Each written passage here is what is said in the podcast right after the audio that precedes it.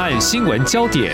焦点时事探索，两岸互动交流，请听中央广播电台新闻部制作的《两岸 ING》。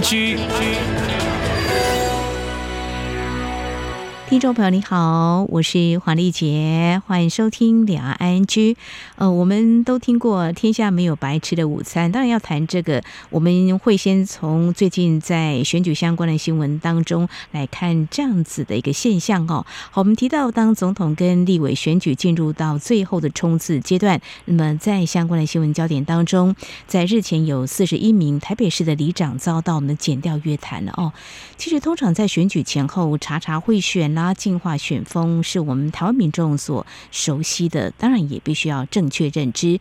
但是这些遭到检调约谈的里长是疑似触犯了反渗透法，那么究竟有哪些可能的违法行为？此外呢，在今天节目当中也要跟听众朋友一起来多点关心跟了解的是跟选举相关的，就是对候选人的支持了。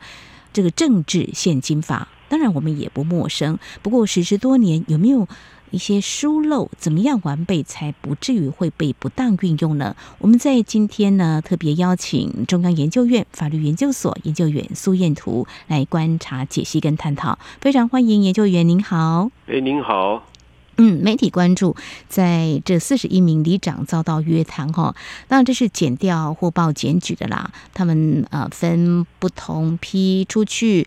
但是就是在最近呢，被减掉给约谈。呃，据这个媒体有披露，也是检调有特别说明，台北市这些里长跟亲友疑似接受中国上海台湾办公室的指示委托跟资助，以低廉的团费金额，疑似呢是被招待前往中国上海等地旅游，并且在明年一月十三号选举的时候支持特定政党跟候选人呢。那么整个情况是在今年六月份开始，他们接受我们刚刚提到的上海台办这些单位的邀约，是分七个团陆续前往上海、青岛、哈尔滨等地旅游，行程就七天六夜或六天五夜，团费就蛮便宜的，一万多块钱。那么最后一团是在十五号下午才回到台湾。好，这类似行为长达有将近半年，你一旦要有动作，其实应该会握有一些行为市政或别人的举报，才能够有所行动。首先，这是第一。步对不对？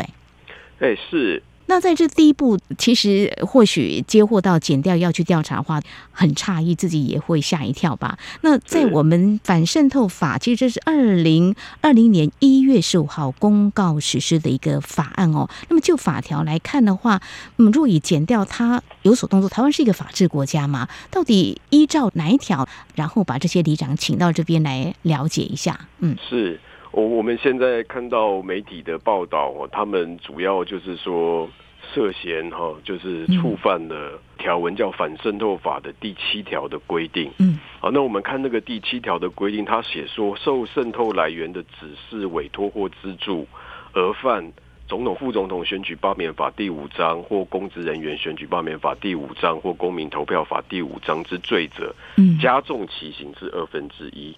换句话说，它其实是一个把刑度加重的一个条文。它主要的构成要件还是回到原来的选举罢免法等等的规定。所以这些行为之所以会有触犯法律的疑虑，主要就是他涉嫌了投票的这个买票的这个行为，就是投票的收贿行贿。那我们知道说，在民主国家，我们不希望说这个投票民主的这个程序的进行受到不正当的利益的干预或介入。所以，你即便今天假设不是中国的资金，然后是其他候选人或其他人的资金，就哎有一个请你吃一顿饭，招待你去旅游，嗯，那这个我们都会被认定说，哎，他可能涉及到了贿选。哦，那我们很希望要维持这个整个选举程序的公正。跟 integrity 就是它的清廉啊，所以当检调机关他们接收到这样子的一个消息，有一个这样的情报，他们就会当然就要展开调查。嗯嗯嗯，好。那么接续，我想请教研究员的是，经检调约谈之后，有些请回，有的是交保候传。那后续调查重点可能会包括哪些？因为刚才你有提到，就是说可能有关选举罢免法哈这个部分，就是会查查是不是有这样子影响这个选举的啊这样的意图跟目的。所以当然这些里长心里头可能也蛮焦虑的，就是说呃检调会。朝哪个方向会去做这方面的一个市政，总是要明确嘛，对不对？是，当然就是我们是法治国家，然后我们就是要遵循这些刑事程序，有一些正当法律程序的要求。这个都是在他的侦查过程中，他所要做的一些事情，他可能要做调查，请你来说明，然后他可能有相关的市政掌握，然后他如果说觉得哎，这个嫌疑人他有串证或者说有逃亡的问题，他还会要申请法院做这个人身的管束或人身自由的限制。哦就是羁押等等，那不管他可能觉得没有这个必要，但他可能最后事证到一定的明确，那检察官认为说，哎，我现在所掌握的证据已经达到他们所谓的起诉的门槛，哦，他们认为说已经有相当的理由，呃，有相当的证据证明说他违反了，比如说这个买票的罪，他就可能就会要提起公诉。那公诉就会由法院来做一个审理，法院就会再审查说，哎，检察官的这个起诉是不是有足够的证据？那法院就会最后做一个认定，说，啊，那是不是确实就有这样子的问题？嗯，所以这样听起来，至少时间会在明年的一月选举过后。是，就是我们可以看得到，就是说，除了。最近前几周比较有新闻有报道，所以有这个集体性的很多团哦，有透过里长的邀约去中国接受招待，然后旅游。那其实，在更早之前，台湾已经有类似的案例，有法院的判决，包括说之前也有里长的参选人，他可能想要从中国那边取得这个免费的快筛试剂。然后拿去要来赠送给他的选民，这个都已经被法院判刑，就认定说他违反了投票的受贿罪、行贿罪啊，然后也依照这个反渗透法要做一些处罚。嗯哼，好，台湾是一个民主法治国家。这个法当初在订立的时候，其实有多种版本哦。最后拍板定案，呃，我们可以说或许有某种程度的争议，但是还是通过了。我们就要遵守这样的法令，而且是公告实施。所以在第一时间，我们陆委会当时是强调，这个法呢，并不是针对特定对象或身份，也不会触及一般两岸交流。不过谈到刚才里长被约谈，听众朋友可能会觉得这。就好像会有点影响到两岸交流，不过陆委会特别强调，只要不涉及接受境外敌对势力渗透、从事不法活动，都不会有问题。呃，国人不用太担心。我想检调单位会给国人一个很好的交代。毕竟呢，选举对我们台湾民众来说，人手握有一票是非常神圣的。但是如果呢被左右了，其实都不是我们所乐见的。不过谈到这里，我想也请教研究员，就是说，检调在接近选举的时候有这样子的一个约谈行动了，外界不免会有查办具政治动机的一个质疑吧？那。可是，在遏止不法，可能还是会有一些效果，还有顾及外界观感上，有时候是不是会难以拿捏？还是在检调方面有接获检举就是办案嘛？其实这个好像也很难去去除掉外界可能会有过多的揣测。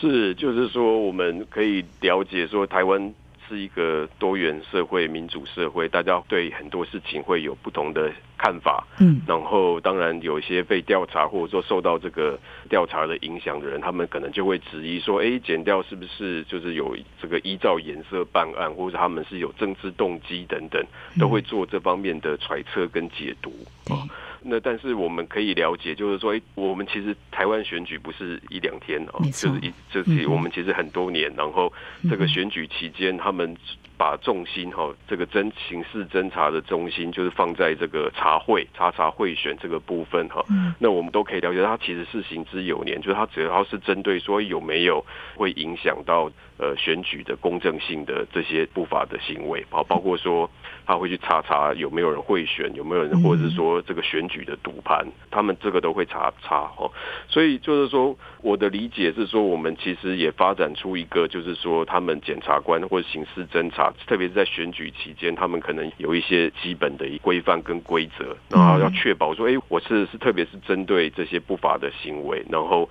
不要特别去影响到好像选举的进行。他们当然也不希望觉得说，哎，好像有司法在介入干预。选举这样子的一个疑虑，我们可以理解说，这个可能就是慢慢的需要大家去培养，建立到大家对这个制度的信任，嗯，那就可以避免掉一些不必要的猜忌，嗯嗯，OK，好，开玩笑说哦，最近跟同事在聊，哎，以前小的时候呢，会有所谓 买票的行为，不过相信都杜绝了哈，因为现在还是会看到这个。大幅的这个海报就是宣导，就是检举贿选嘛，哈，所以我们要说的是，如果我们的检调单位没有接获检举，但确实就是有这个呃收受履行投票给特定候选人，最后最终认定是这样的行为，呃，如果呃没有这样检举的话，要主动查查，好像。主动出击还蛮难的。应该说，就是说，我们那个犯罪的侦查，我们有蛮完整的这个刑事诉讼的规范、程序规范，要求说，哎，你在什么情况下可以发动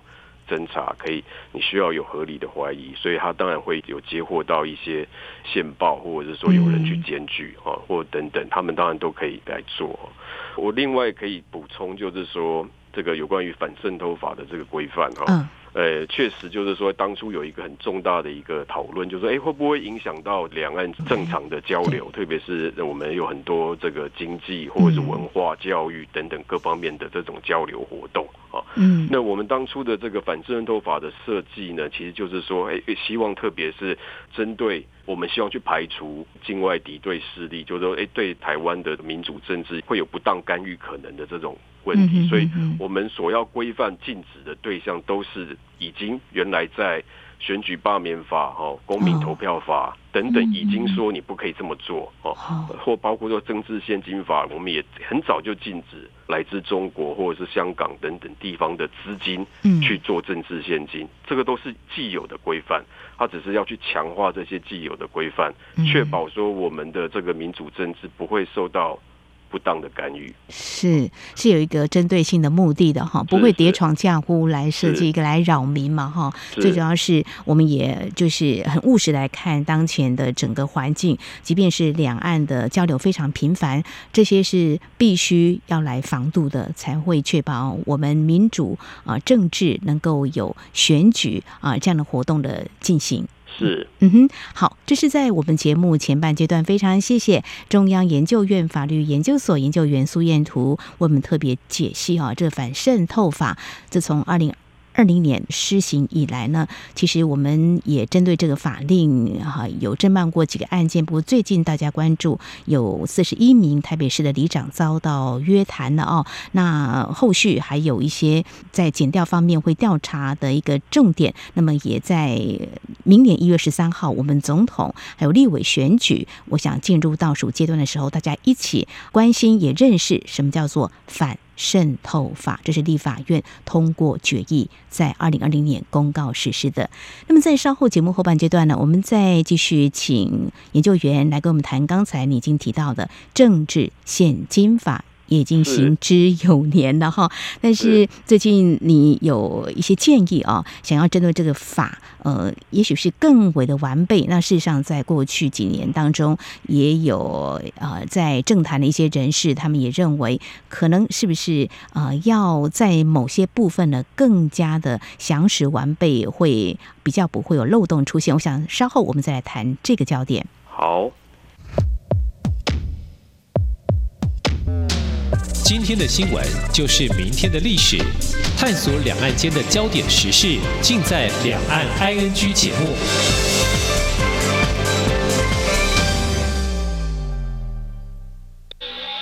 这里是中央广播电台台湾之音。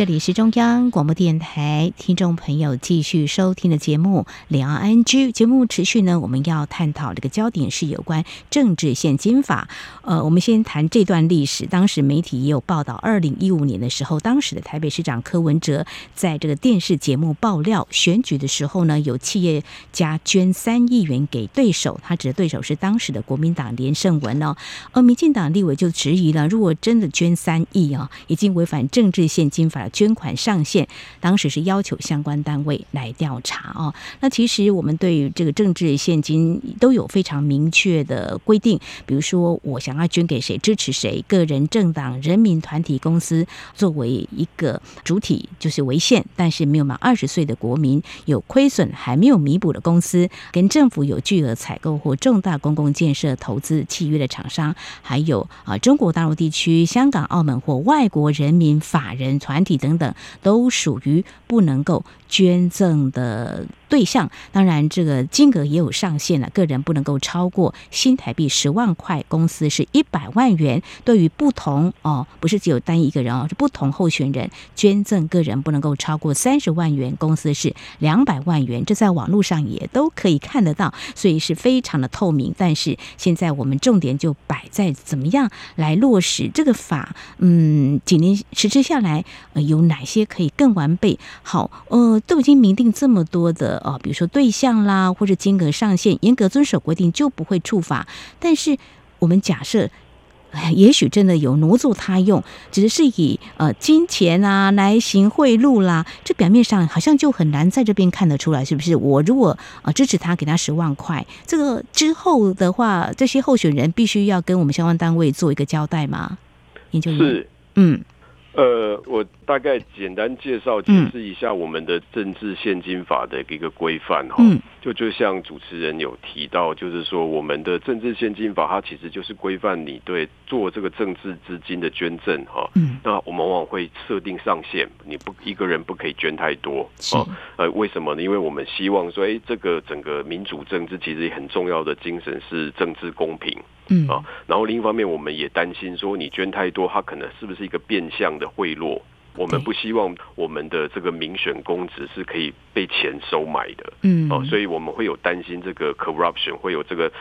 觉得他们这个是有这个贪腐或者疑虑哦，所以我们会设定上限，然后我们会设定说它的来源也会有限制。所以刚才提到说，诶，外国的资金原则上，外国人原则上不能够参与，不能够从事这个政治的捐助哦。那这些规定要怎么样去落实呢？它其实就会需要我们还有另外一个也是政治现金法一个很重要的一个管制的机制，叫做 disclosure，叫公开的管制。嗯，就是说，诶，我们需要说，诶，这个。候选人、你参选人跟政党，他原则上都需要向他这个选后六个月内就要向这个监察院申报，他这一次他收到了多少政治现金，哦，他的支出的状况等等。然后监察院也会有一个政治现金的一个可以让你公开的去查阅。哦，这个我们常常说阳光是最好的防腐剂。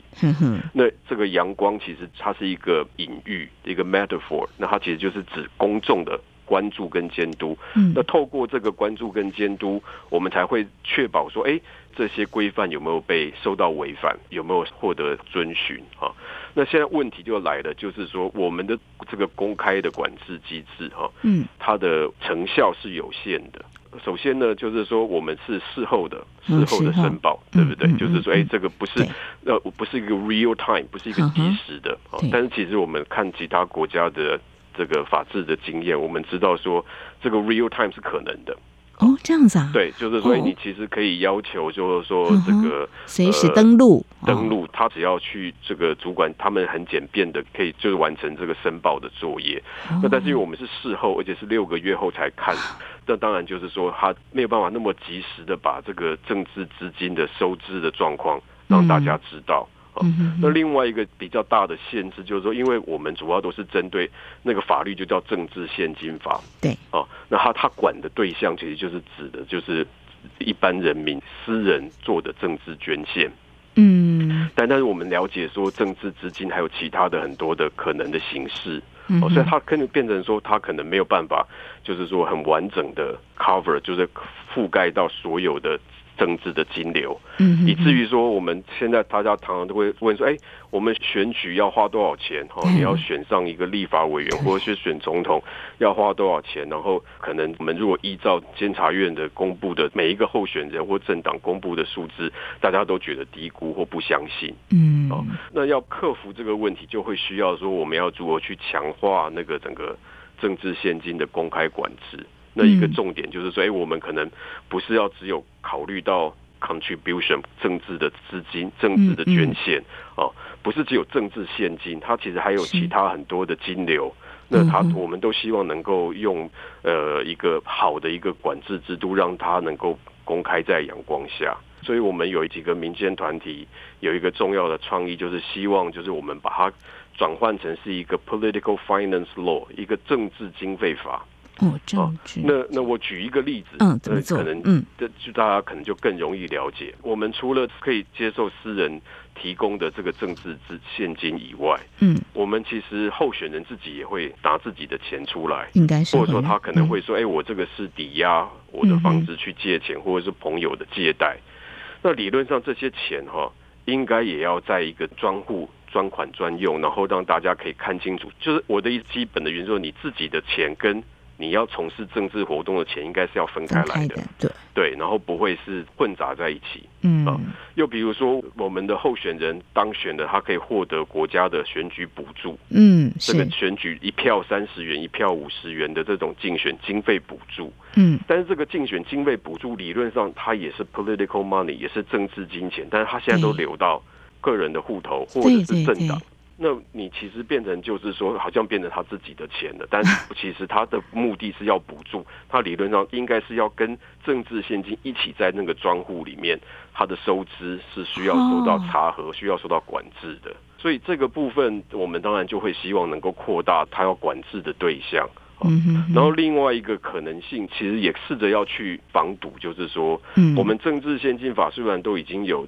明文的规范，说，呃，大陆地区哦，这个外国原原则上都不能够做做这个政治现金的捐赠，但是我要如何去查核呢？哈，对呀，金流，那这个金流是一个大的问题，所以呢，我们今年其实是不是透过修改政治现金法，我们是在。公职人员选举罢免法，哦，这个还有总统、副总统选举罢免法，我们做了一些改变。我们在今年六月的时候做了一些修正，嗯，我们就会要求说，比如说在公职人员选举罢免法，我们增订了一个叫第五十一条之一的这个条文，嗯，哦，然后他就会要求说，哎，你的这个呃报纸、杂志、广播事业或者是网际网络服务呃这个媒体业者，哦，原则上你要刊播。这个竞选或罢免广告的时候，你要做一个基本的查核，而且要留存相关的资料，说，哎，你的委托者是不是有来自于外国或者大陆地区？嗯，啊，它其实就是一个某种程度上，它其实也是一个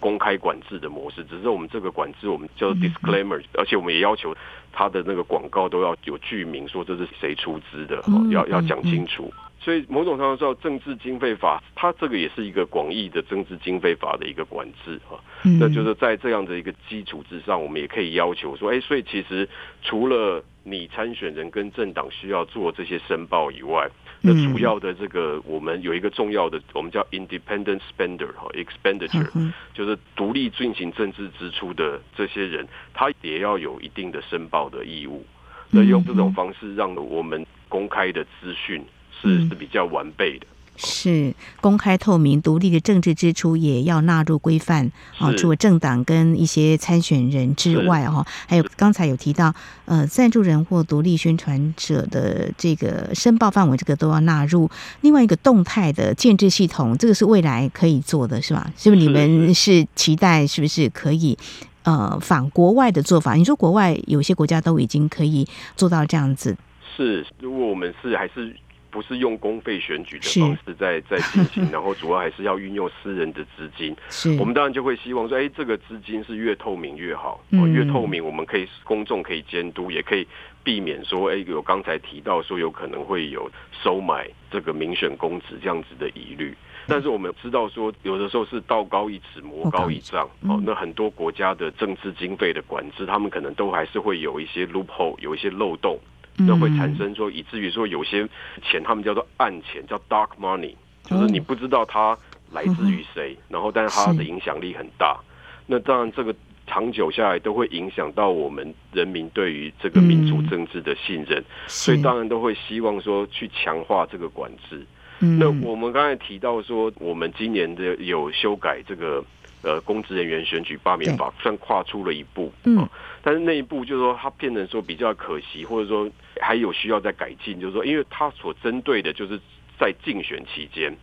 那我们知道说那个竞选期间，法定的竞选期间是很短暂的。然后在那个期间，他刊播的广告需要留存相关的资讯，做相关的查核。嗯，那那其他国家的做法，就是因为他们也了解到，特别是二零一六年以后，大家对于说威权国家想要去干预介入民主国家选举，这个是一个全球的问题，大家很多国家都开始要去做一些。管制上面的改革，嗯，那比如说加拿大，它就会有一个法律，就会要求说，哎，我要把选举期间还要再稍微那个管制的期间还要再往前提，嗯，哦，所以它有一个 pre-election period，就是除了竞选期间，嗯，过去传统的竞选期间，它另外再扩大，再把那个管制的时间提前，嗯，啊，然后让这个公开管制可以更之前的时期就可以发生作用，是。啊。所以这些都可以值得我们参考来来参考。对，那我们明年的总统、立委选举的中选会定出活动期间是从十二月十六号开始到明年的一月十二号为止，为期只有二十八天而已。如果说能够再拉长时间的话，再加上